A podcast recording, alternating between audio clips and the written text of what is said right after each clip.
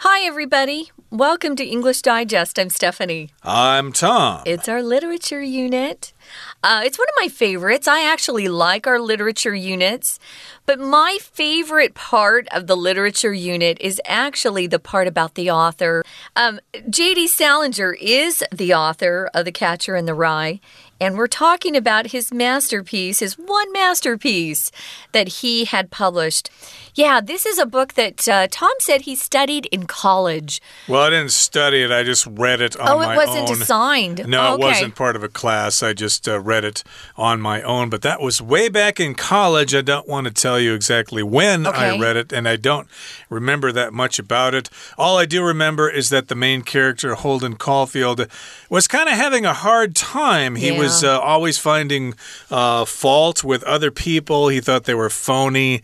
And at the time, uh, I myself was kind of a little cynical. Not as bad as this guy, though. Right, but, uh, right. I think we all are cynical from time to time, but uh, this guy's an extreme case, and we might learn a little something about his story. So let's continue to talk about the story as he continues his adventure in New York City. Let's read the entire contents of today's lesson now, one time.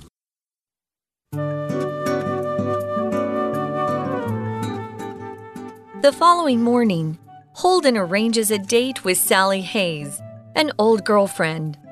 On the way, he encounters a family with a young son who is singing a song Holden likes about a catcher in the rye. During their date, Holden is bothered by how Sally interacts with another young man. He sketches a fantasy for her in which they run away together to a remote part of the U.S. Sally rejects the proposal, and Holden verbally abuses her. Ashamed as he realizes his behavior, he tries to make apologies, but she storms off. Holden becomes more depressed and eventually heads home to find Phoebe, his younger sister.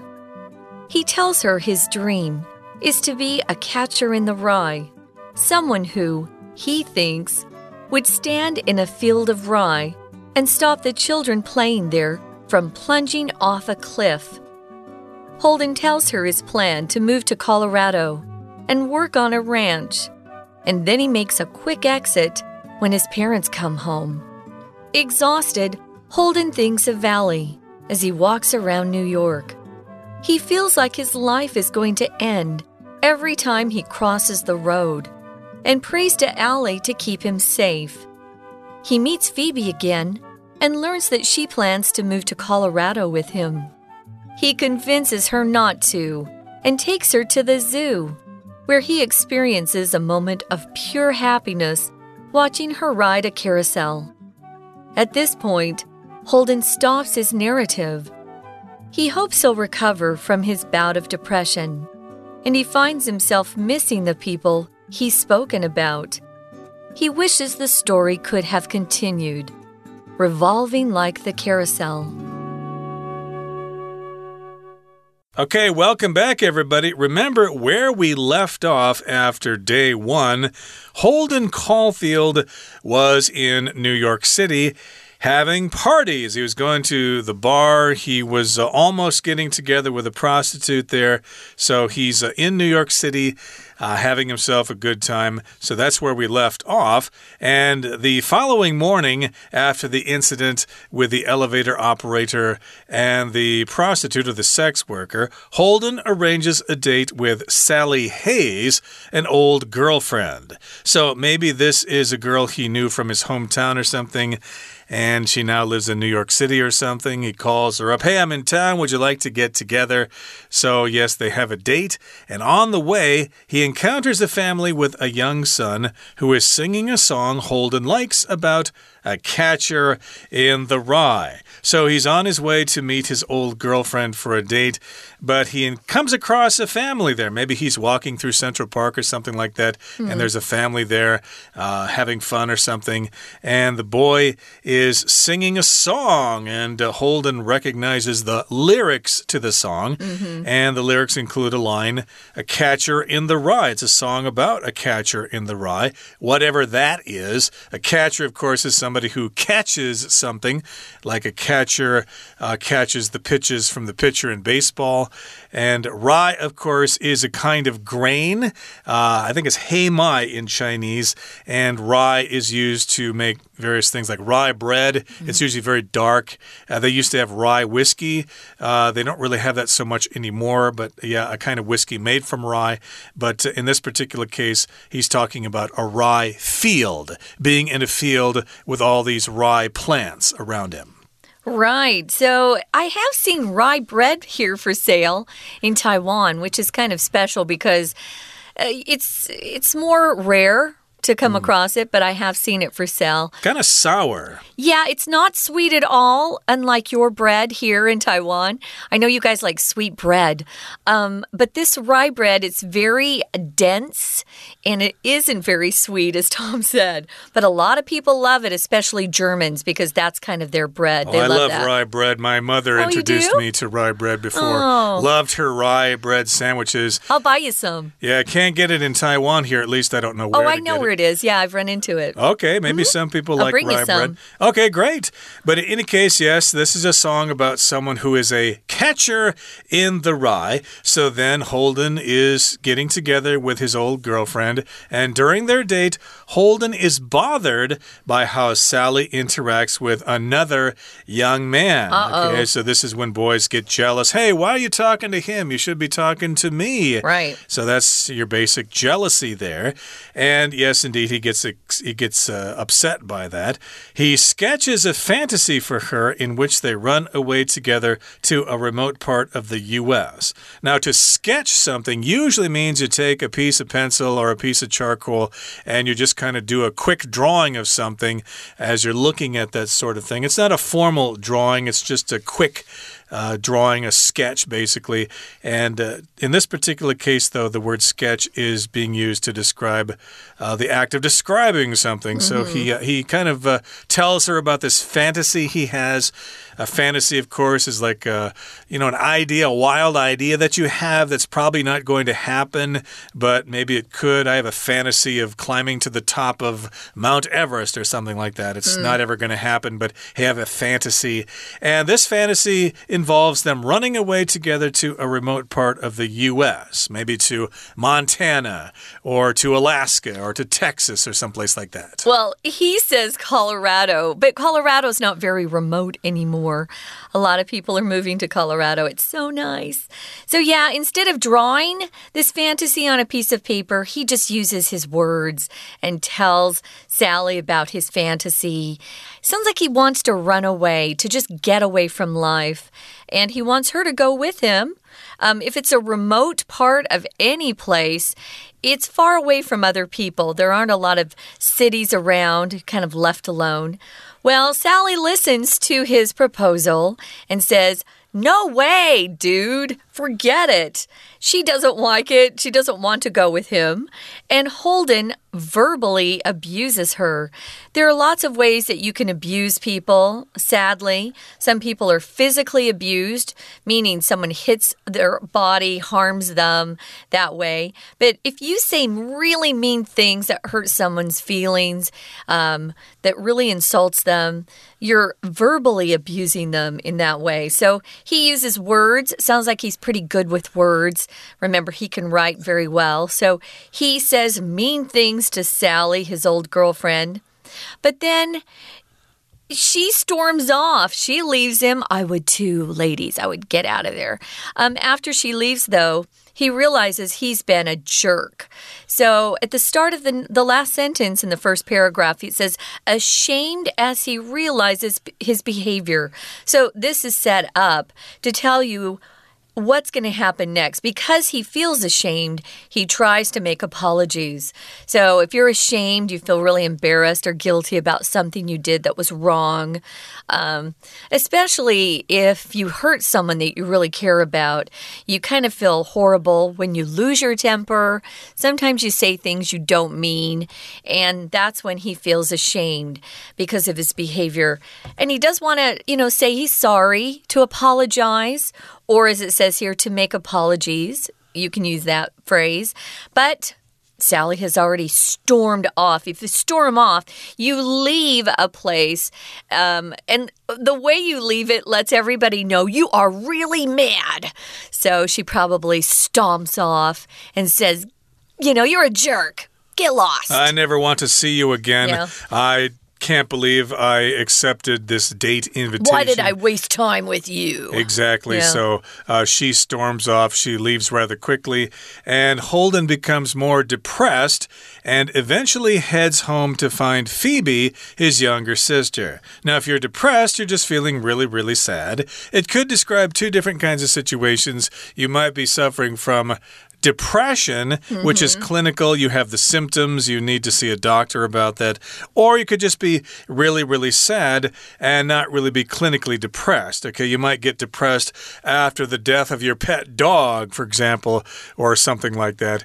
And yeah, lots of things are going bad for him. He's uh, quit school, he's uh, been rejected by these women in uh, New York City. So he's pretty depressed. He's feeling sorry for himself, and he goes back home to talk to his younger sister, Phoebe. Phoebe, yeah. Phoebe's a fun name. We're going to talk more about Phoebe and what he says to his younger sister. But first, guys, we're going to listen to our Chinese teacher. 大家好，我是派老师。今天讲解的是七月份 Unit Eleven《The Catcher in the Rye》Holden Caulfield's Troubled Times 第二天的课文。麦田捕手的主角 Holden 在饭店遭到殴打以后，隔天 和他自己的老朋友 Sally 见面，可是呢，他也把 Sally 惹毛了。我们一起来看课文，请同学看到第二句。On the way, he encounters a family with a young son who is singing a song Holden likes about a catcher in the rye. 请同学把 encounters 画起来，他遇到了。接下来请看第三句。During their date, Holden is bothered by how Sally interacts with another young man. Sally 和 Holden 约会，可是 Sally 却和另外一所学校的男生，他们本来就认识了。他和这个男生聊天，Holden 呢因此不开心，所以 is bothered by 这里指的呢，倒不是说被打扰，而是因此而不开心。第四句，He sketches a fantasy for her, in which 这里的 in which 的 which 指的就是 fantasy，他自己的一些想法，在这个他所想的、他所计划的内容当中，They run away together to a remote part of the U.S. 他希望能够跟 Sally 一起到天涯海角一个遥远的地方，在美国遥远偏远的地方。Sally rejects the proposal. Sally 拒绝 ，and Holden verbally abuses her. Verbally abuse 请画起来，就是怎样说话骂他。最后一句，ashamed as he realizes his behavior. He tries to make apologies, but she storms off. 好，请同学特别注意到，这里呢是分词构句，这里所指的是 Holden is ashamed。那 Holden 呢， 他自己呢觉得非常的羞愧。接下来，请同学把这个 storms off 画起来。Storm off，它所指的呢，就是很生气的离开。那再请同学看到第二段第一句，Holden becomes more depressed and eventually heads home to find Phoebe, his younger sister. Holden 呢变得更加的沮丧，最后呢， 他回家去找自己的妹妹 Phoebe。 We're going to take a quick break. Stay tuned. We'll be right back.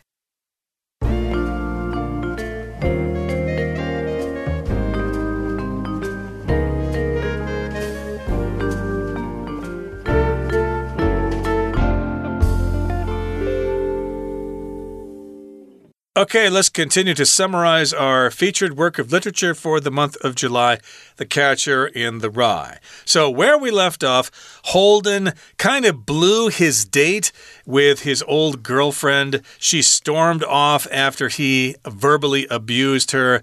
And he was ashamed of what he had done. He tried to apologize, but it was too late. So he was really depressed and he went back home to talk to his younger sister, Phoebe.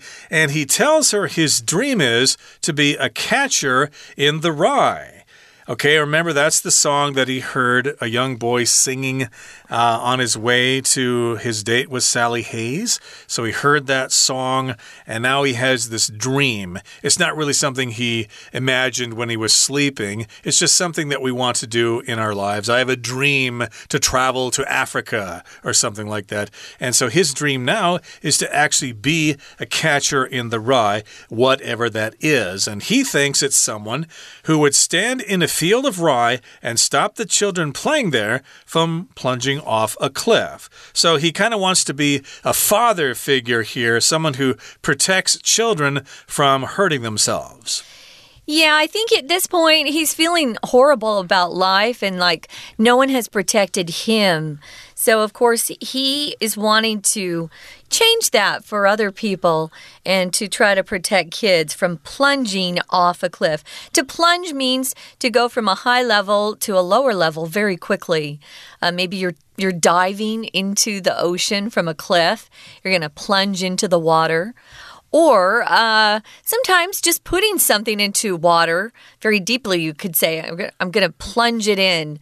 Uh, we have plungers when our toilet backs up or sink gets clogged. That's called a plunger that we try to get the um, clog to move along and so that the water will flow freely. Plunging, though, here just means to go from a high, high level to a lower level. Cliffs are what we find on mountains. It's the edge of that mountain uh, that you usually can stand on. Don't stand too close because if you go over the cliff, you might die. Uh, you have to be very careful around cliffs, especially kids and older people who aren't as steady or stable. Right. So he's got this plan. Holden tells her his plan to move to Colorado and work on a ranch. And then he makes a quick exit when his parents come home. I guess he's too ashamed to talk to them. He uh, does not quite want to tell them yet that he quit that school. Yeah. And so they're probably going to be very angry with him and they're probably going to call him names and kick him out of the house. Oh, we don't know. Like we but don't really yeah. know, but they might, you know. But in any case, he wants to move to Colorado. And when most people think of Colorado, they think of mountains. But actually, that's the west part of Colorado. The east part of Colorado is actually quite flat. It is, isn't it? For many, many miles. And yes, you could have a ranch there, which is like a big farm where you have animals and stuff like that. So that's what he wants to do. He wants to go work on a ranch. He wants to be in the great outdoors and get out of these big cities on the East Coast and these these uh, prep schools and all that stuff. Yeah. Well, we find out later um, that the author himself grew up in New York City, and when he lived in New York City, it was very dark, dangerous just dirty. Um, you didn't want to live in New York City until the 80s, the later part of the 80s, 90s. Uh, it was gross and it was very dangerous. So I can see why, you know, he just wanted to go to a remote part of the U.S. that was clean. He could have his dream ranch. If you have a ranch, you also have lots of livestock like cows and steer that they raise for beef. He just wanted to get out of there and he wanted to be happy. So he does make a quick exit when he hears his parents come home. I guess he's not close enough to them to share how he feels. Now at this point, we are we're in the third paragraph. It says exhausted. Again, we use this kind of adjective at the beginning of the sentence to tell you how someone's feeling and how it will impact the rest of the action in the sentence. So he's exhausted, meaning he's so tired. He just doesn't want to do anything. And Holden, at this point, thinks of Allie, his brother, who has passed away, as he walks around New York. So he does live in New York City. Um, and he's just missing somebody he was probably close to, his brother, Allie. He feels like his life is going to end every time he crosses the road. And prays to Allie to keep him safe. Well, I know why he feels like his life is going to end because the drivers are crazy in New York. And as you cross the road, there's a good chance a car will hit you. Of course, we have a lot of uh, jaywalkers. Is the name we give to people who cross the street and they're not supposed to. They're the pedestrians who don't want to wait for the light to change. I'll be honest, I was a jaywalker because if there were no cars, I would just cross the street. But mm. it's dangerous. Uh, people are very um, guai here in Taiwan. They tend not to just jaywalk all the time like New Yorkers.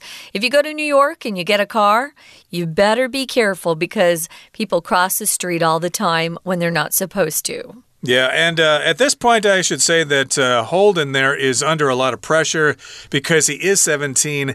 And in retrospect, of course, I'm no longer 17, but that does seem to be a very difficult period in people's lives because, hey, you're under pressure to make your big life decision there. Yeah. If you don't make the right decision, you're going to screw up your whole life. You feel that way, right? You feel that way at the time. Yeah. Later on, you realize it just doesn't really matter that much. Right. But at the time, it doesn't feel that way. So, yeah, he's under pressure. He feels like his life is going to end at any time.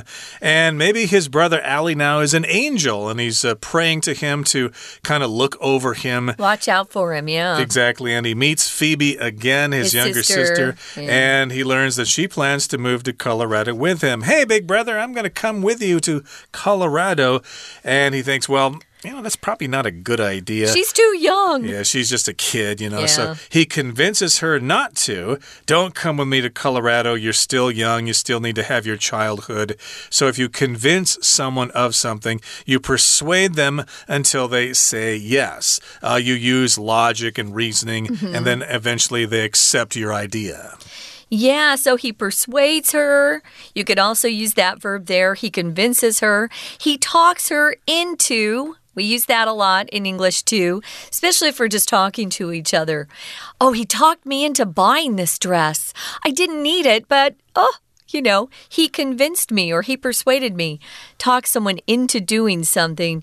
And what he does then as a good older brother is he just takes her to the zoo where he experiences a moment of pure happiness. I think this is the only time in the book where Holden is truly happy. And you look at why he's happy. He's seen his sister have a wonderful time riding the carousel, which is a kid's ride that you can go on. Usually, carousels have horses that go up and down. Have you seen those? And mom and dad will stand next to the, the fake horse, the plastic horse, and hold their little son or daughter on it. Or if you're bigger, you can hold on yourself. But uh, carousels just symbolize a wonderful part of childhood. And I think he misses being a child. He's now lost his innocence. Remember, he's been drinking, he's been uh, hitting people, verbally abusing people. He had a sex worker approach him. I mean, he's no longer a kid, and I think he misses just being an innocent child. Yep, there's no greater joy than watching children having a great time there. Yeah. So, of course, uh, they're totally innocent and they haven't become bitter and cynical like no. we adults have. Mm -hmm. So, at this point, Holden stops his narrative. That means he stops telling his story here. Your narrative is your story. Mm -hmm. And he hopes he'll recover from his bout of depression and he finds himself missing the people he's spoken about, which would uh, be his brother Allie and maybe some other people there. And he wishes the story could have continued revolving like the carousel. So at this point, I guess he probably entered the mental institution. He was just too depressed to go on. And of course, there's probably hope he'll eventually probably recover and find something to do with his life. And he does continue the story, or at least he thinks the story should continue like a carousel. A carousel or a merry-go-round, uh, they just go in circles, they revolve. Yeah, they go round and round, they move in a circle. So, yeah, I think perhaps his parents put him in there just to let him recover for a bit and then he could move on with life. We hope he recovers. Right now, guys, we're going to listen one more time to our Chinese teacher, and then we'll be back to say goodbye. 课文在第二段告诉我们，Holden 偷偷溜回家找自己的妹妹 Phoebe，跟她说自己的梦想是成为麦田捕手。第二句 he would stand in a field of rye and stop the children playing there from plunging off a cliff. 那他的工作到底是什么？什么叫麦田捕手？就是他会阻挡在那里玩的小孩，怎么样呢？From plunging off a cliff，那就是不让他们掉到悬崖下面去。最后一句，Holden tells her his plan to move to Colorado and work on a ranch, and then he makes a quick exit when his parents come home。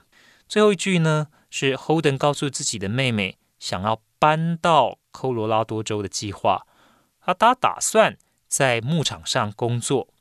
第三段已经接近故事尾声，这里提到妹妹 Phoebe 居然收拾行李，打算跟 Holden 一起去 Colorado。那 Holden 呢，只好带着妹妹去动物园，看着她骑旋转木马。Exhausted, Holden thinks of Ellie as he walks around New York。这个句子也一样是分词构句。谁很 exhausted 呢？就是 Holden。Holden 很累，那他想到了 Ellie，也就是他的弟弟。接下来，he meets Phoebe again and learns that she plans to move to Colorado with him. He convinces her not to and takes her to the zoo, where he experiences a moment of pure happiness watching her ride a carousel. 最后 就是小说的结尾喽。Holden 说自己看着妹妹骑旋转木马，近乎落泪。之后就没有再继续交代后续发生什么事了。At this point, Holden stops his narrative，请同学把 narrative 画起来，就是他的叙述旁白。He hopes he'll recover from his bout of depression。这里的 bout 指的呢是像疾病发作，那希望呢他的忧郁症不要再发作了。And he finds himself missing the people he's spoken about。他就发现他之前所提过的这些人，其实他还蛮想念的。He wishes the story could have continued, revolving like the carousel。请同学把这个 wishes 后面画起来。要注意，wish 后面呢必须要用假设语气。The story could have continued。could 后面加上 have 再加 pp。 他希望这些故事可以继续，但是这些故事其实呢，这个故事其实停止了。那我们用假设语气。好，以上就是我们针对 Unit Eleven 第二天的课程讲解。谢谢。That is it for today. Thank you for joining us. But uh, please remember to join us again next time when we talk some more about The Catcher in the Rye. We'll talk about the author himself, J.D. Salinger, and we'll talk about some of the themes and ideas in the book and why we think you might want to consider reading it yourself. Sure. From all of us here at English Digest, I'm Tom. I'm Stephanie. Goodbye. See ya.